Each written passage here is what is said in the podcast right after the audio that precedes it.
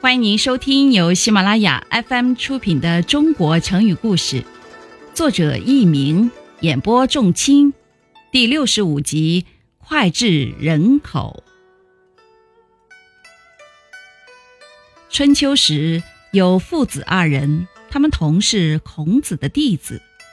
父亲曾皙喜欢吃羊枣，一种野生果子，俗名叫牛奶柿。儿子曾参是个孝子，父亲死后竟不忍心再吃羊枣。这件事情在当时曾被儒家子弟大为传颂。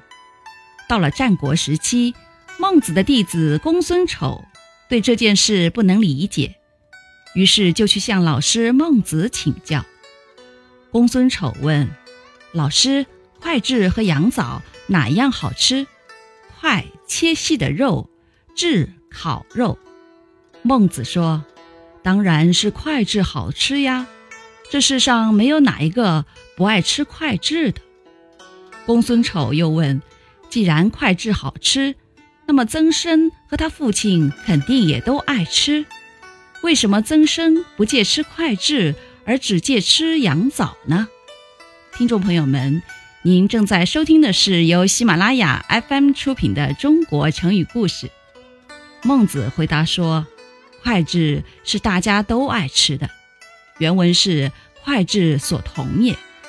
羊枣的滋味确实比不上它，但羊枣却是曾皙特别爱吃的东西，所以曾参只借吃羊枣。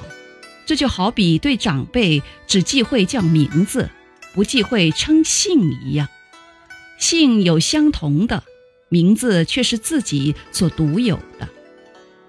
孟子的一席话使公孙丑明白了其中的道理。脍炙人口这个成语就是从孟子所说的“脍炙所同也”引申出来，原意是指人人都爱吃的美食。